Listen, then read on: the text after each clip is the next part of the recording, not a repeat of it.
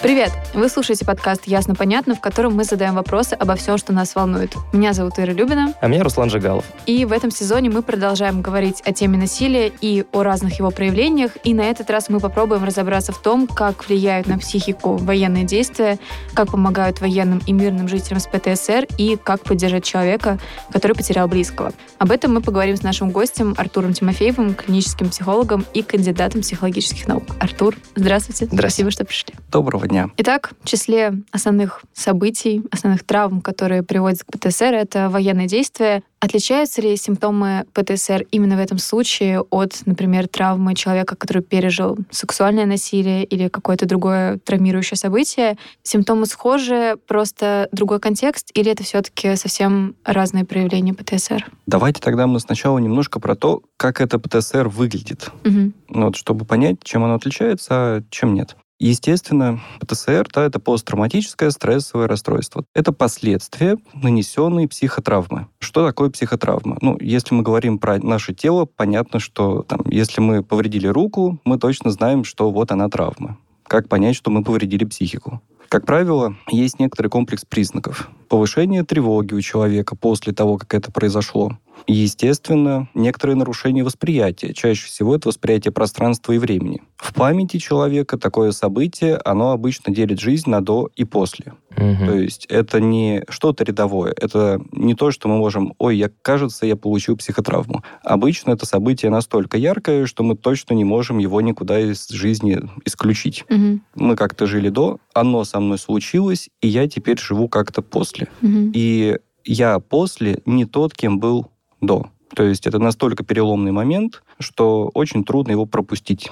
Со стороны эмоциональной сферы, да, это повышенный уровень тревоги, готовность скорее отреагировать какими-то тревожными реакциями на даже нейтральные события, и чаще всего связь с событием, которое вы, вот эту ПТСР вызвало, да, то есть психотравмой. Например, если мы говорили про боевые действия, то громкий звук, звук взрыва, например, может точно связаться с психотравмой. То есть, например, фейерверк. Да. Мгм. И, соответственно, фейерверк вызывает комплекс э, таких реакций, похожих на панику, а иногда даже действительно паническую атаку. Ой, Мгм. я помню в фильме «Апокалипсис сегодня» Фрэнсиса Коппола был такой момент, когда герой смотрел на вентилятор в своей комнате, ну и там такой звук напоминал ему Вертолет? о да, вертолете. Мгм. Вот это тоже такое Да, конечно. Это вот прям классика-классика, когда ассоциативная связь, она отсылает туда, внутрь психотравмы. Мгм. И в приведенном вами примере, да, это был звук. В приведенном мной примере тоже звук, да, хлопок, там фейерверк отсылает к звуку взрыва. Но могут быть и визуальные штуки. Что-то увидел по телевизору, естественно, это отозвалось. Э, Звук в качестве Да, триггера такого на... Может быть и изображение, Мгм. да. То есть, например, мелькнули по телеку какие-то кадры кинохроники или да даже боевичок какой-нибудь, и это все отозвалось э, действительно настоящими боевыми действиями. То есть картинка чем-то похожа. И Мгм. это зацепило. То есть звук, картинка, ну, в некоторых случаях и прикосновение. То есть вот этот триггер может быть любым. Мы сейчас говорили только про боевые действия, но правильно я понимаю, что психотравма может быть нанесена любым вообще событием. Да, то есть когда мы вот разобрались чуть-чуть с симптоматикой, да, вот как это выглядит. Если это боевые действия, то это будут скорее вот такие триггеры, и скорее это будут тревожные реакции, связанные с мыслями о боевых действиях, небезопасность, связанная с личной жизнью, да, угроза личной жизни, страх за близких, например, если это потеря на войне какого-то боевого товарища, то это может распространяться, естественно, на близких, там попытки контролировать передвижение близких, Мгм. потому что очень страшно, там, а вдруг, не знаю, там, дочка не доедет до школы. Вот Мгм. что-нибудь такое. Ну, то есть такие навязчивые мысли присутствуют, Да, и от них да, да. никуда не деться. И да, это навязчивые, действительно навязчивые мысли в полном смысле этого слова. То есть они вторгаются в обычные мысли, они могут приходить как внезапно, так и по триггерам. И, естественно, они вызывают всплеск тревоги, человек почти не может контролировать свои действия, когда он попал под власть вот этого аффекта эмоций. А можно ли заранее предугадать, какой человек с большей вероятностью будет склонен к ПТСР? Я все время ПТСР почему-то говорю. Или это вообще никак не различается? Предсказать, правда, сложно, и я тогда попробую ответить сразу на два вопроса. Например, человек получил психотравму не на боевых действиях, да, а где-то ну, допустим, его ограбили. Какой-нибудь там в детстве, будучи подростком, оказался наедине с незнакомцем в лифте, незнакомец представил, не знаю, нож к шее и ничего не сделал, но забрал все деньги. Ну, например. В этом случае страх оказаться с незнакомцем наедине может сливаться со страхом оказаться в замкнутом пространстве, в лифте. На этой почве, кстати, может запросто развиться клаустрофобия. Угу. То есть не сама по себе, да, а под воздействием вот этой ситуации. И список симптомов, он будет таким же. Просто специфика будет чуть другой вместо триггеров, вместо там хлопка, громкого звука или кадров боевых действий будет скорее замкнутые пространства, которые будут вызывать необъяснимую тревогу. Или, например, там будет бояться ножей. Угу. Соответственно, это будет триггерами, но список реакций, тревожные реакции, вторгающиеся мысли, а вдруг я окажусь один, а вдруг пространство замкнется, а вдруг, а вдруг, а вдруг будет ну, примерно теми же самыми. То есть э, специфика немножко разная, но вообще-то картинка очень похожая. И отвечая теперь уже на ваш, Ирина, вопрос, скорее психотравму получает человек не от события как такового, а от оценки этого события. Вот это важно. Ну, то есть 10 э, тех же солдат попали в одни и те же там, операции, да, там служили вместе, но у там, трех из десяти будет ПТСР, а у семи не будет ПТСР. Почему? Потому что, например, для этих семи боевые действия являются то, к чему они скорее готовы. Например, до этого у них уже был опыт убийства. Ну, например, они охотники. И им приходилось убивать животных на охоте. А тем трем не приходилось там не то, что убивать животных, вообще в руки брать оружие. Угу. И даже сама мысль о том, что нужно будет стрелять в живого человека, она вызывает ну, там, панику, ужас, страх. естественно, вот эти мысли, они как раз и будут некоторым ключом для развития ПТСР. Ну, то есть наше восприятие. Наше восприятие, что с нами случается что-то недопустимое, невозможное, или мы делаем что-то недопустимое, невозможное. Если, например, вот эти семь бойцов, они были не готовы, ну, то есть они угу. не держали оружие, не стреляли в животных, но при этом с ними ничего не случилось. То есть с этими людьми вообще изначально было все в порядке или нет? Да, с ними может быть даже все в порядке. Действительно, очень много зависит э, от э, темперамента, то есть типа нервной системы, от характера, то есть некоторого воспитания, которое идет в ранние годы жизни и формирует, ну, вот то, что мы называем такой характер. Там кто-то может быть э, там, более упорным, кто-то может быть там, более мягким, ранимым, понятно, что от того, каким человек вырос, сформировался, это тоже ну, будет влиять. Также будет влиять а, его способы справления со стрессом. То есть, насколько он в принципе к стрессовым ситуациям готов, насколько много стрессовых ситуаций в жизни до этого он преодолел и какими способами. То есть, если у него достаточно стойкая нервная система, если у него достаточно такой, ну, опять же, в кавычках, да, упорный такой характер, если он уже умеет справляться со стрессом, то, скорее всего, даже не подготовленный к боевым действиям человек не получит психотравм. Но, опять же, все зависит от того, что с ним там произойдет.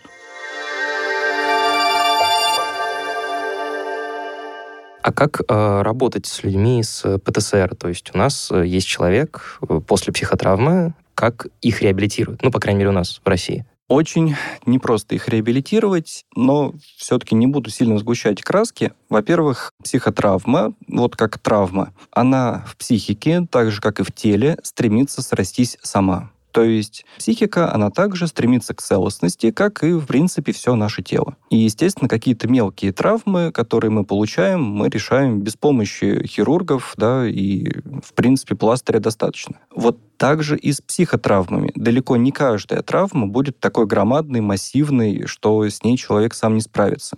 Многие подобные травмы, они заживают сами. Ну, как сами?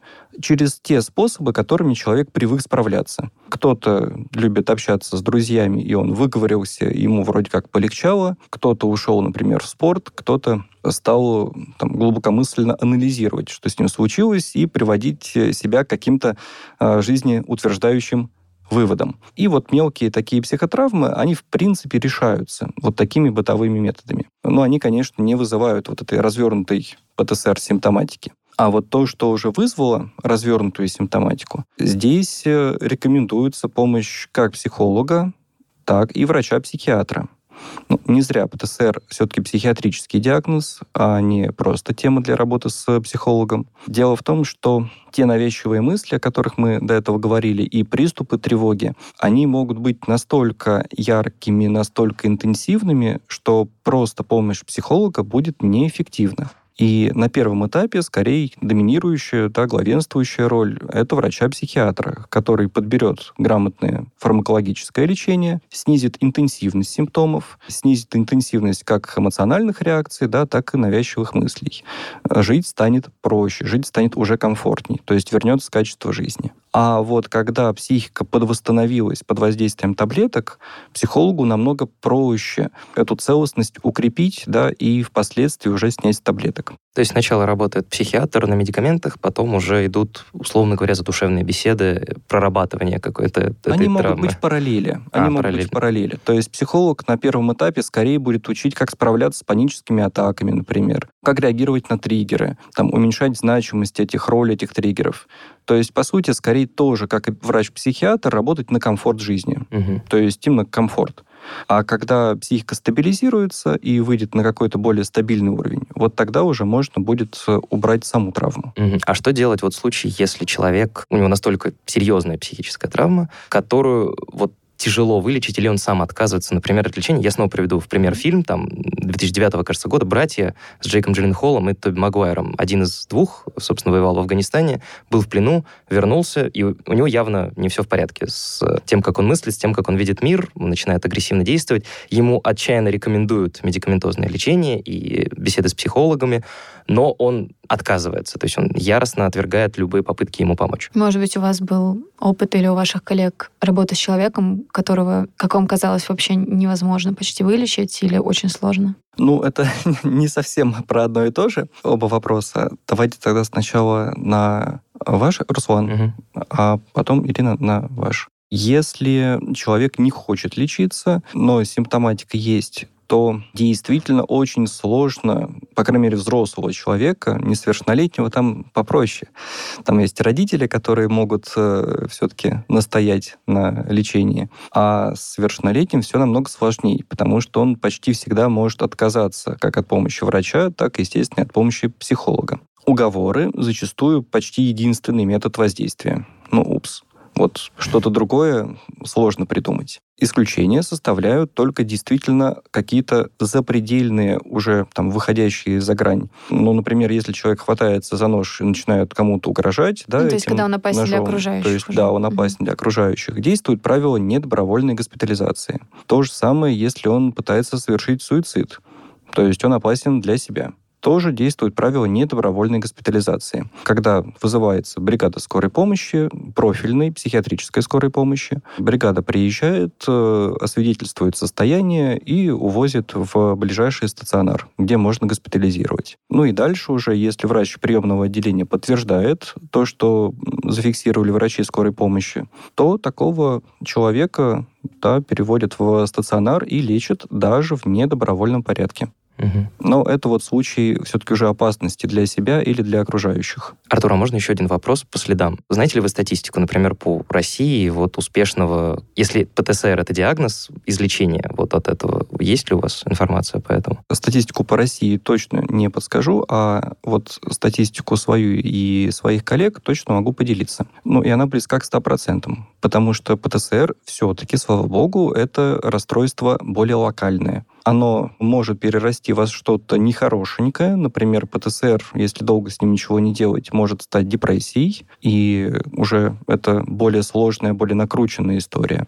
Естественно, ПТСР может спровоцировать развитие гораздо более серьезных психических расстройств, например, там ту же, допустим, шизофрению, или спровоцировать развитие эпилепсии. Но, опять же, только у тех людей, которые были скорее склонны к этому. Угу. Далеко не у каждого человека, естественно, ПТСР может что-нибудь дополнительно вызвать. вызвать. Угу. Вот если это чистый ПТСР, а не примесь чего-то там более серьезного, то ПТСР действительно достаточно легкая история. Ну, в кавычках легкая. То есть она может потребовать э, там, длительной терапии, там полгода, год, приема таблеток, работы с психологом, но это излечимое состояние. Вот возвращаясь к людям более склонным к насилию, чем другие, которые да, оказываются на территории военных действий, соответственно, возможно, менее склонны к ПТСР, есть какое-то различие между обычным человеком, который получил, например, все-таки ПТСР, и между человеком, который был, например, преступником, вот он вернулся домой, есть ли шанс, что он будет еще более склонен к преступности, чем он был до этого? К сожалению, ни исследований, ни статистики пока не было поэтому мы можем только предполагать, что будет. Склонность к насилию штука очень своеобразная. Ну, то есть мы не знаем, преступник, который совершил, допустим, убийство или какое-то другое насильственное действие, отслужил его, потом вернули в общество, по каким причинам он, э, собственно, оказался за решеткой. Ну, то есть э, это же могут быть даже среди убийц, это очень разные убийства. И в зависимости от кучи дополнительных факторов, просто гора дополнительных факторов, риск будет, очевидно, больше или меньше. Ну, то есть, если это скорее какая-то мания, да, то есть влечение, например, к боли других, там, садизм, например, mm-hmm. то риск, конечно же, высокий. Если же это убийство, совершенное в алкогольном опьянении, да, бытовое, то это совсем другая история. Человек может испугаться того, что он сделал, и уже, собственно, Конечно. даже стать менее агрессивным, может быть. Запросто, он уже тысячу раз пожалел об этом. Человек, который совершил какое-нибудь преступление, например, намеренное, ну, то есть, да, садист, например, или из мести, но, тем не менее, убийство, например, он совершил насилие в обычной жизни, потом оказался на войне, там снова убивал как сделать так, чтобы он вернулся и резко начал, получается, другую жизнь, где нет насилия. Возможно ли вообще Возможно такое? ли? Ну, потому что меня это пугает. Угу. Действительно, в данном случае мы очень мало представляем о том, как это будет в дальнейшем. Давайте хотя бы в теоретическом таком аспекте да, разберем, какие варианты могут быть. То есть, если тот вариант самый стрёмный, с влечением к насилию, любому, неважно, сексуальному или физическому в плане убийств, послужило причиной для преступления и потом, отслужив, такой человек выходит на свободу и возвращается в общество, то, ну, наверное, вероятность будет достаточно высокой. Просто потому, что ничего с ним в плане его реабилитации и лечения не сделали. Его влечение так и осталось. Другое дело то, что такие люди скорее могут остаться служить, а не вернуться обратно, потому что там они получают возможность безнаказанно mm-hmm. это делать, и, соответственно, хотя бы есть какой-то способ это делать, ну, что называется, называется, безопасно для себя. Это как ситуация с э, теми заключенными, которые очень долгое время провели в исправительных колониях, и, соответственно, они не могут интегрироваться в нормальную человеческую жизнь, и они как бы обратно ну, садятся. это чуть-чуть другая история. Дело в том, что это так называемая сверхадаптация, и к ней склонен, ну, скорее, любой человек или почти любой человек. То есть э, абсолютно нормальные психически здоровые люди, которые провели долгое время в ситуации боевых действий, да, даже просто гражданские, им очень трудно потом, возвращаясь в мирный город, будучи, например, эвакуированными, или когда, собственно, мир уже пришел в их город, э, привыкнуть к мирной жизни. Им э, не спится без какого-то там шума фонового, там без тех же вертолетов, которые кружат над ними. Mm-hmm. Им э, непонятно, как функционирует э, обычное там мирное гражданское общество. Правила, устои, нормы общества, ценности общества, они воспринимаются как какие-то пуст пустые, какие-то очень наигранные, пластмассовые, да, искусственные. То есть реальная жизнь там. Реальная жизнь там, а здесь, здесь у нас игрушки. Да, да, да, да, да. Угу. И это так называемая, ну, скорее, сверхадаптация. То есть, когда те условия жизни стали настолько нормальными, приемлемыми, что очень сложно привыкнуть к чему-то другому. Но это не проявление ПТСР. Не обязательно. То есть, как бы вот именно из-за сверхадаптации человек, вернувшийся из горячей точки, может захотеть обратно. Просто он адаптировался к тем условиям лучше, чем к обыденной жизни и уже не видит себя здесь. Да, его навыки, они все заточены под жизнь там, но навыков под жизнь здесь он не обладает. Ну, это так же, как и наоборот. Если обычный гражданский человек оказывается в зоне боевых действий, он, конечно же, ну, в дезадаптации, да, он не может адаптироваться к этому. Там он не знает, куда ступать можно, куда нельзя, где, скорее всего, будут мины, где не будут. Можно ли выходить на улицы, да, простреливаемые пространства, открытые пространства, там, передвигаться короткими перебежками и прочее прочее, прочее, он просто не умеет, он не адаптивен. Угу. Ну и, скорее всего, он умрет просто потому, что он делает что-то неправильно. Естественный отбор штука великая, в итоге какое-то количество людей выживает, и оно адаптируется к этому. Знает, как передвигаться, знает, куда смотреть, знает, что делать, что не делать. Все это проходит, а, ну, допустим, через год. И через год наступила мирная жизнь. А человеку до сих пор не очень понятно, как ему жить, потому что все навыки он приобрел вот выживание там. То есть понятно, что реадаптация, адаптация к мирной жизни, она все-таки происходит и занимает конечно, какое-то длительное время. Но есть люди, которые настолько привыкли жить там, что жить здесь уже не получается. И, например, такие люди становятся профессиональными военными, да, которым mm-hmm. как раз не хватает войны. Становятся ну, например, военными журналистами, которые из горячей точки в горячую точку путешествуют, потому что, например, снимать бытовые репортажи, оно как-то не катит. Игрушечно, не то, опять игрушечно. Же. А вот там действительно чувствуешь, что живешь, чувствуешь, что приносишь пользу, чувствуешь, что делаешь хорошее дело.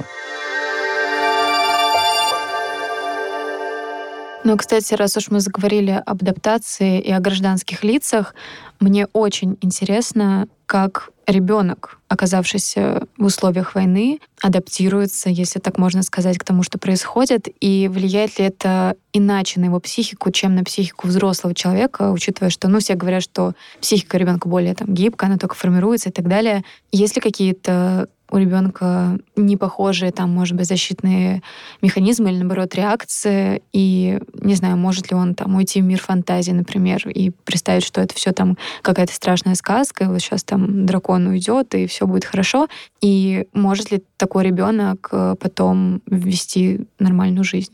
Ох. Сложно Опять же, да. Судя по вздоху, тут прям... Я просто много думала об этом, вот, мне очень захотелось вас спросить. Опять же, не отвечу категорично, потому что есть э, много вариантностей. Ну да. Как я уже сказал, психотравма скорее возникает тогда, когда есть осознание того, что случилось. Очевидно, что ключом к такой психотравме это будет сильнейший дискомфорт, на который никак особо нельзя повлиять. То есть э, ребенок чувствует беспомощность, это, в принципе, не для детей, а для всех. Чувство беспомощности – это один из важнейших факторов для получения психотравмы чувствует беспомощность, пытается как-то с этим справиться, но у него механизмов совладания со стрессом гораздо меньше, чем у взрослых людей. Ну, потому что чем мы старше, тем больше мы видели, тем с большим количеством стрессов мы справлялись, и очевидно, что у нас уже есть некоторые навыки самообладания. Ну, так называемые копинг-стратегии, да, стратегии как совла... раз? Копинг. Копинг, а. Угу. Стратегии совладающего поведения, как мы справляемся со стрессом.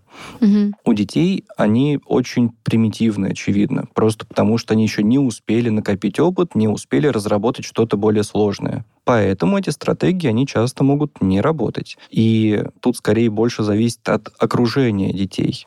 То есть если в их окружении там не тревожные, а достаточно устойчивые взрослые, которые их успокаивают, утешают, показывают, что все в порядке, о них заботятся, скорее настраивают на какие-то позитивные мысли, то понятно, что вот эта окружающая поддержка, она значит для ребенка намного больше, чем его собственные способы совладания. Потому Это что... и до, и во время ситуации самой, правильно? В принципе, и до, и во время. Потому mm-hmm. что ребенок, по крайней мере, до подросткового возраста, он в большей степени ориентируется на реакции взрослых. А в подростковом возрасте там все-таки уже формируются более как раз зрелые способы совладания. Не всегда, но зачастую, и для них более важна реакция сверстников. А это как раз не всегда безопасно, тем более в условиях боевых действий. А если ребенок один остается, ну, то есть вот у него нет ролевой модели в виде родителя, и он видит, как себя родитель ведет, например, в стрессовой ситуации, у него вот нет такого примера. Самое негативное последствие, самый негативный вариант из тех, что может быть, потому что сам он справиться с этим не может, скорее всего, как раз получит психотравму. Риск этой травмы достаточно велик, потому что мало что может скомпенсировать вот это негативное воздействие. И,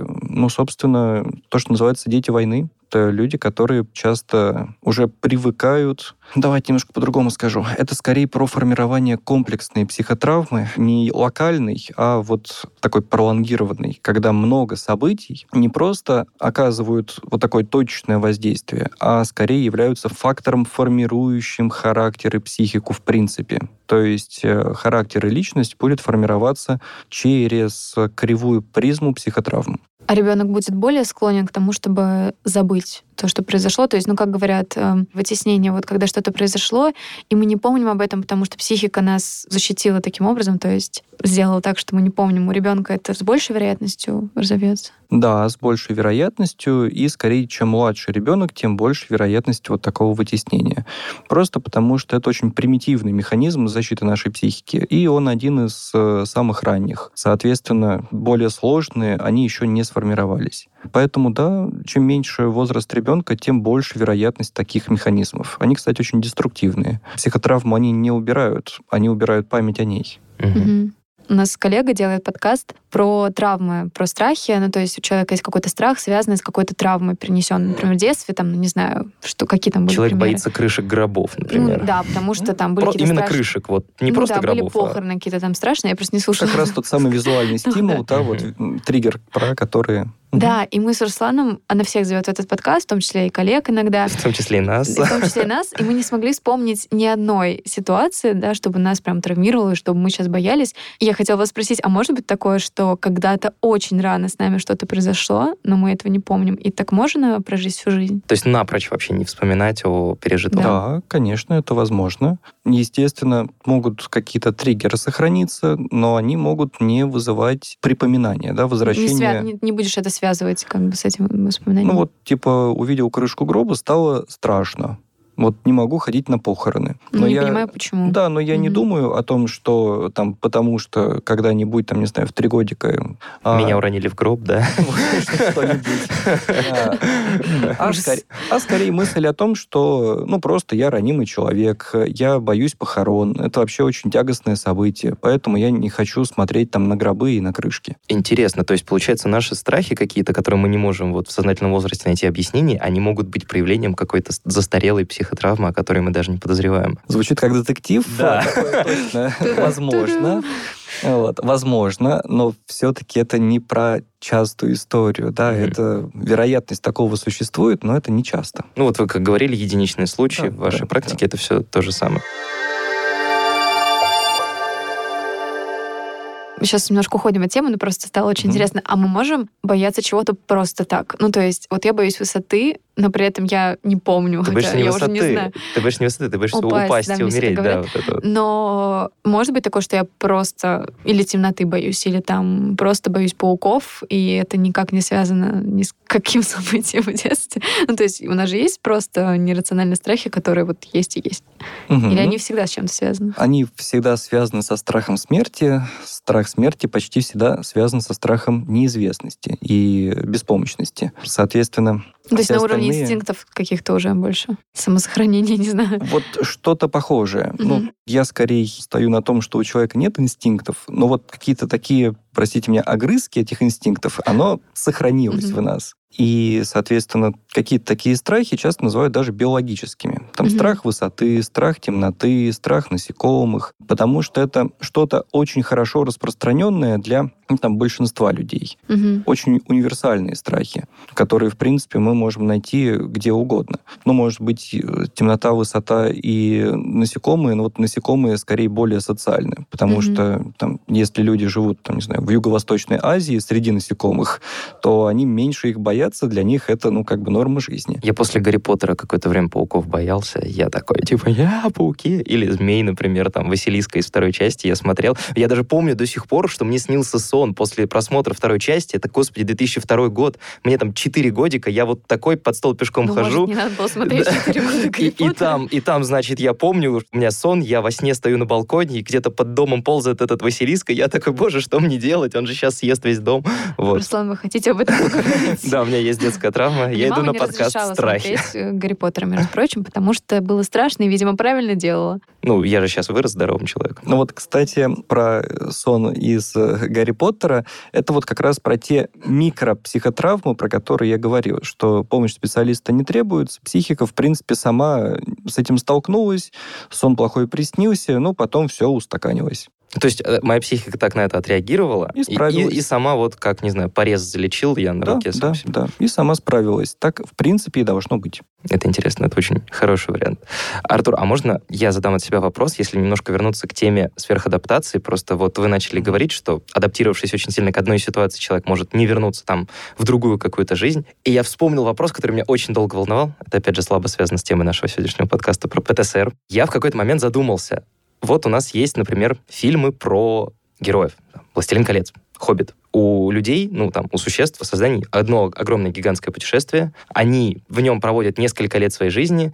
И как, например, Фродо, в финале «Властелина колец» он не может адаптироваться уже к нормальной жизни, да, он не как чувствует он говорит, себя... как соединить нити ушедшей жизни или как-то так в самом конце. Честно, я, мне кажется, это не оттуда. А я, да-да-да, нет, я очень люблю этот отрывок. Я читала лекцию про потерянное поколение и приводила этот отрывок как описание потерянного поколения, потому что он как раз говорит, что как вот начать жить дальше, если все нити прежней жизни разорваны, и как вот их соединить, потому что уже не будет все так, как прежде. Вот, да. Я, Там в общем, э, продолжаю вот эту тему, я хотел спросить, интересно, а, то есть у людей, которые пережили такое условно очень приятное для них переживание, как какое-то большое путешествие, это тоже вот пример сверхадаптации, они уже не могут вернуться к обычной жизни, и поэтому там оставляют дом, уходят бродить по миру и так Ну, ты далее. имеешь в виду, связано ли это только Ну, то с есть, военными может, действиями может ли быть сверхадаптация не только к неприятным событиям каким-то, но и к очень приятным, из которых ты не хочешь возвращаться в обыденность? Вот вот. Конечно, конечно. Тут на Битва с орками. очень... Приятное событие. Да, очень. вот очень простой ответ. Да, конечно. Тем более к хорошему привыкаем лучше, чем к плохому. Возвращаться в какие-то более там неприятные для нас условия хочется ну, меньше, что очевидно. И чем дольше мы в хороших условиях, тем меньше нам хочется возвращаться в какие-то плохие. Ну, это типа к хорошему быстро привыкаешь. Да-да-да, и только вспомнила эту фразу, да. Да-да-да. Недаром она существует. Вот. А вот Ирина как раз вспомнила про э, вот этот отрывок с разорванными нитями, да, и как их соединить. Это как раз то, про что я говорил. Есть некоторые ощущения до и после, да, вот что-то прервалось. Была одна жизнь, что-то происходило, и вот какая-то другая жизнь. Но это не ПТСР, это сверхадаптация, опять же. Я думаю, что если мы говорили про того же Фрода, то ПТСР Ну да. там точно было. А, у Фрода все-таки все-таки Фродо нездоров. Все-таки, да, скорее всего, он нездоров. и- Уехал на лечение к эльфам. Да, да. я думаю, что ему там окажут хорошую терапию, сегодня будет хорошо. Знаете, я бы с удовольствием посмотрел какой-нибудь фильм про героя, ну вот, например, я не знаю, Капитан Америка, который спас в очередной раз Нью-Йорк, и потом, вот знаете, фильм спин где он сидит и депрессует два часа по поводу того, что он не может жить без подвигов, а он уже весь мир спас, и там просто некого больше спасать. Мне кажется, это было бы разрывное. А, кстати, раз уж мы тоже об этом заговорили, о до и после, в последнее время мне часто попадался такой термин, как травма свидетеля. Можем ли мы говорить о ПТСР у людей, которые не участвуют в боевых действиях, но, например... Видели или слышали? Да, Конечно. Как я уже говорил, травма получается не от самих событий, а от Реакция. того, как мы на них отреагировали, как мы их восприняли. И, соответственно, ничего не мешает получить психотравму от э, мыслей о том, какой ужас, например, происходит э, там в горячей точке. То есть показывают Элементарно смотря телевизор, я могу получить психотравму, ну, чисто теоретически. Чисто теоретически. Понятно, что на практике это не очень просто. Необходимо быть очень сильно эмоционально вовлеченным в эти события. Как раз чувствовать собственную беспомощность. Я очень вовлечен, меня это очень трогает, но я не могу на это никак повлиять. Мгм. И, очевидно, человек может себя туда перенести. Там, не дай бог, это там перейдет на то место, где я живу, и я в этом окажусь, я же там просто умру от страха. Ну, то есть, проще говоря, впечатлительный человек. Что-то вроде того. То есть э, впечатлительный человек с не очень большим набором или не очень адаптивными психологическими вот этими защитами, да, способами совладания со стрессом. Он в этих переживаниях, эмоциях, мыслях заблудится в какое-то время, и, да, получится вот эта самая информационная психотравма. Ну, то есть я могу, не знаю, в какой-то момент, уже будучи взрослой, узнать, что там моя бабушка, допустим, это сейчас гипотетически, умерла в ГУЛАГе, например. Ну, как пример. Угу.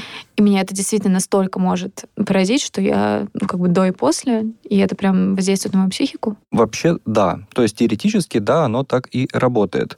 И... Но это реже, чем Кон- Конечно. Действие. Ну, просто стимул недостаточно сильный. То есть человек должен быть очень ранимым, очень чувствительным к такому материалу. И тогда, да, тогда это произойдет. Но понятно, что сила стимула, она будет не такой, как если оказаться самому лично в... В ну, описываемой ситуации. Естественно. А на вашей практике было такое, чтобы вы встречали человека, который получил, вот как Ира говорила, синдром свидетеля? Вот просто что-то увидев или услышав, он получал психотравму. Да, такое было, и такое бывает нередко на самом деле. Просто оно как раз э, не очень выражено там чаще всего не развернутый вот этот симптом, симптомокомплекс, да, не развернутый синдром ПТСР, ну вот, а все-таки что-то очень фрагментарное, не до конца обычно там сформировавшееся. Просто потому, что сила стимула недостаточно велика, и человек скорее додумывает страшную ситуацию, чем вспоминает. И поэтому обычно это не очень тяжелая, скажем так, психотравма. Вылечить проще, чем ту, которая да, получена конечно. в результате реальных ну, каких-то воздействий. Логично, да. А раз уж мы заговорили про свидетелей, родителей.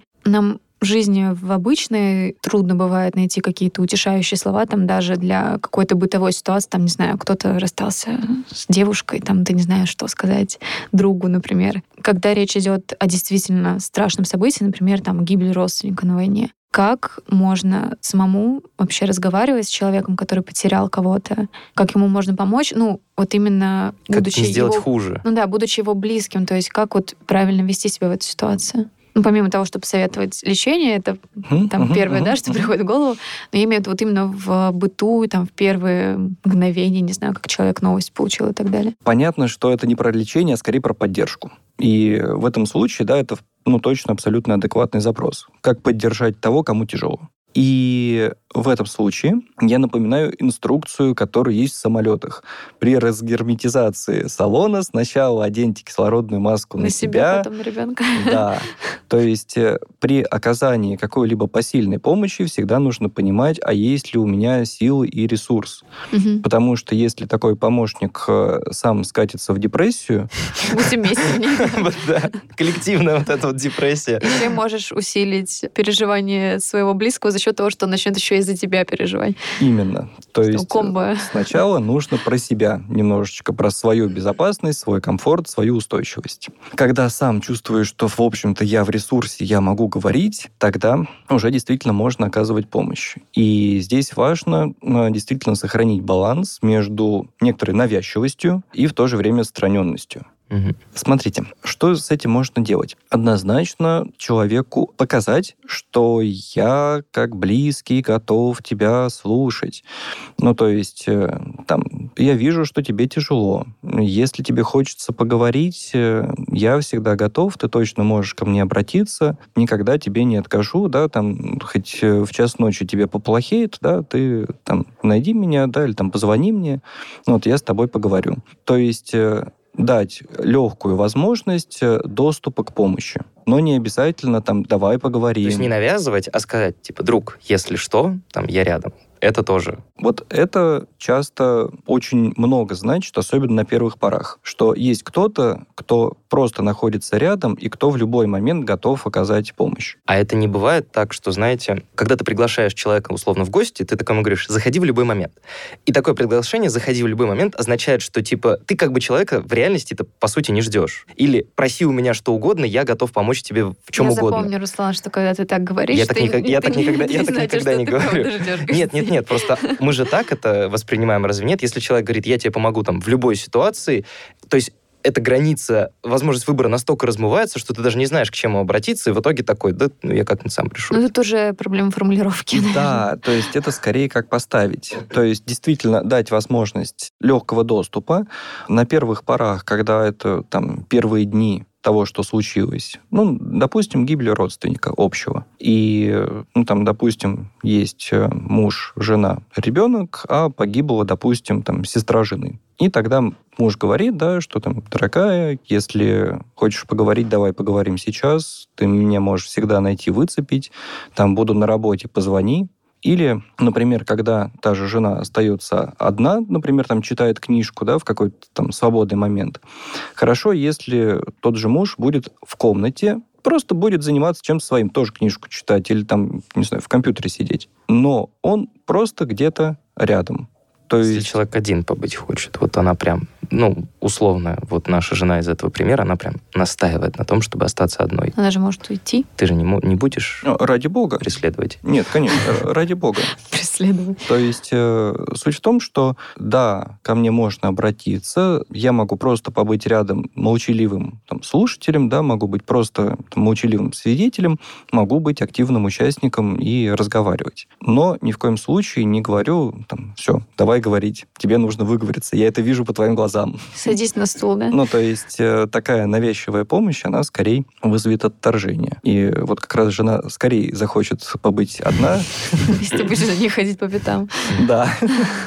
Ну, это номер раз, да. Номер два — это все-таки проговаривать э, вместе некоторую последовательность событий, что мы будем делать, что нам нужно делать. Даже если это организация похорон, то что затем, что затем, что затем, что дальше, что дальше, что дальше. То есть все-таки простроить вот это прогнозирование, да, линию времени вперед, хотя бы в части действий что от э, этого человека требуется какие действия ему нужно совершить. Угу. И лучше, если это прогнозирование он делает не сам, а ему все-таки кто-то помогает.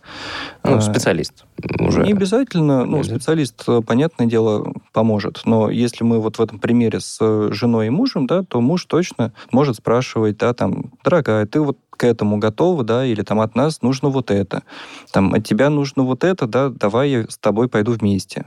Ну, то есть... Э, проявлять участие. Проявлять участие и давать вот этот прогноз, что нужно сделать, сделать, сделать, сделать. А с ребенком, например, ну, то есть как ребенку объяснить? Что произошло? Во-первых, если этому ребенку там старше пяти лет, ну хотя бы даже пять с половиной, и ребенок достаточно смышленый, то лучше говорить все-таки как есть.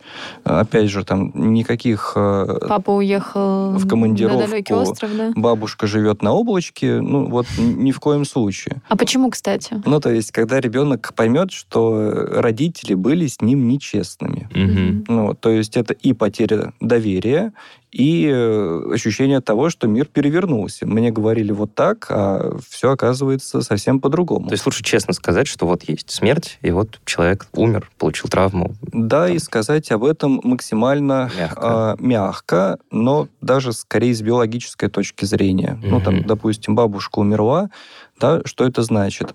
она тебя не слышит, если ты к ней обращаешься. Да, это вот э, просто тело. Бабушки уже нет в этом теле. Если ты ее потрогаешь, она не почувствует прикосновения. Она не дышит, она не говорит, сердце не бьется. Так выглядит смерть. То есть вот максимально простым языком, да, но доступно и понятно. Знаете, я когда домой приезжаю э, к себе, у меня есть маленькая сестренка, ей 4 годика, скоро в этом году будет 5. И я, бывает, приезжаю домой, ну, там, включаю компьютер поиграть немножко, ну, и она, соответственно, подбегает ко мне, смотрит, что я там делаю. А у меня большая часть игр, в которые я играю, посвящены насилию. То есть твой персонаж должен кого-то убивать. И она такая, ой, а что ты, скиетов убиваешь опять? И я такой сижу и думаю, блин, откуда она, во-первых, знает слово «убивать», что такое смерть, и как мне это как-то помягче э, сгладить вот этот момент. И я такой, нет, я просто оглушаю, это противники. Ну, как-то пытаюсь подобрать синонимы, чтобы смягчить. Я просто думаю, как вот мне с ней, например, на эту тему говорить. Вот она видит у меня смерть в игре, там, я не знаю, мне в шутер, я кого-то прям буквально застрелил, там, кровище по всему экрану, а она сидит вот так вот с открытыми глазами. Вот мне как этот момент как-то помягче объяснить? Может быть, все-таки убрать ее от экрана? А она не убирается, она прям очень хочет смотреть, что там происходит, ну, как и я, собственно, Слушай, свои, свои четыре, свои четыре года, как мне было не отлепить от папы, который сидел, играл, но папа играл в стратегии, слава богу, там как бы смерть, она очень далеко. Ну, то есть там какие-то солдатики бегают, ты их не особо видишь. Вот. А тут прям все, как, в общем, ребенку, даже не на примере реальной смерти, а какой-то вот виртуальной, в смерти в кино. Мгм. Как ей это ребенку начать объяснять? Ну, во-первых, развести понятие. Это понарошку, а не настоящая смерть. Мгм. Это игра, это понарошку, это не по-настоящему. Есть настоящая смерть, а то, что ты сейчас видишь, да, это не настоящее. Так же, как если ты играешь, не знаю, в солдатиков или в кукол, там кукла, допустим, ты можешь сказать, ой, она умерла. Но ты также можешь ее и Оживить. оживить. Да, это просто игра, это не по-настоящему. А, естественно, а есть настоящая смерть, да, и она совсем другая. Но То Ну, тогда есть- и придется объяснять, что такое настоящая и смерть. тогда придется объяснять, да, что это необратимая вещь, что обратно уже не вернуться, да, что тот, кто умер, да, он не воскресает, не оживает уже, к сожалению. И, э, соответственно, есть игра, да, там в куклы, в солдатики, видеоигра, где все понарошку, где не настоящее. А есть жизнь, где настоящее, и они очень сильно отличаются. Есть, кстати, хорошие книжки для детей, э, издательство «Поляндрия». Две книжки. Одна называется «Меня зовут жизнь», другая «Меня зовут смерть». И там очень-очень мягко, с иллюстрациями красивыми ребенку, по сути, объясняется, что такое жизнь, что такое смерть. И то есть там, ну, не то, чтобы вот как раз бабушка на облачке, да, а, ну, прям прямо что происходит, э, почему там, Там кто-то умирает раньше, гробы ну нет, кладбища. нет, там все как раз очень так э, мягко и нежно объясняется, но при этом, ну, довольно прямо, что вот да, кто-то умирает, вот так это происходит. Есть еще... Обеими руками за. Я прям очень советую, мне кажется, это хороший А вот ты- способ эти книжки, поговорить с ребенком Ну, о смерти. надо как бы читать самому ребенку или ты Я вот думаю, с ребенком, с- а, потому с что это скорее вместе. книжка-картинка, то есть когда у нас мало текста, много Мгм. картинок для маленьких деток. Есть еще такая тоже иностранная книжка у самоката, она издается, называется «Утка, смерть и тюльпан», по-моему, там тоже Неожиданное утка, сочетание. да, ну там тюльпан в самом конце, вот, но там утка со смертью общается, и они о чем-то тоже разговаривают, вот таким образом ребенку объясняя, что такое смерть, в конце как бы утка умирает, это описывается тоже довольно прямо, но при этом как-то тоже мягко, вот, и там, мне кажется, вот есть такой элемент, что не так страшно об этом читать, потому что это как бы подается вроде прямо, то есть тебе объясняют, что такое смерть, но при этом ты можешь воспринимать это не так, как что-то прям вот гробы, крышки гробов, что-то страшное, а вот как что-то такое, как часть жизни скорее. Как часть жизни. Да. И Это это, прям- правильный ракурс для рассмотрения смерти. Но все-таки специально объяснять ребенку, что такое смерть, э, если не подвернулся случай в виде стрелялки в компьютере, или если действительно ребенок не столкнулся с реальной смертью, то есть он не стал задавать вопросы, и эта М. тема для него не актуальна, тогда нет, ни в коем случае не надо эту тему поднимать искусственно. То есть не надо, типа, А ребенок, сегодня мы сегодня мы поговорим поговорим про о смерти». смерть. да. Ну. Ребенок э, скорее сам будет задавать вопросы. Если у ребенка достаточно доверия к близким, к брату, к родителям, то очевидно, что ребенок все-таки придет с этими вопросами и спросит. То есть, если ребенок спрашивает, это говорит, что базовое доверие точно есть. Мгм. И ребенок готов услышать эти ответы. А, соответственно, если ребенок не задает эти вопросы, то, ну, наверное, не стоит к нему с этим лезть. Э, Чаще всего, чаще всего возраст, когда ребенок думает про смерть, это пять с половиной лет. Это был выпуск подкаста «Ясно-понятно», в котором мы задаем вопросы обо всем, что нас волнует. И сегодня у нас в гостях был Артур Тимофеев, клинический психолог и кандидат психологических наук. Артур, спасибо вам большое за такой содержательный и даже в какой-то степени терапевтический, как минимум для меня, разговор. Спасибо, что пригласили.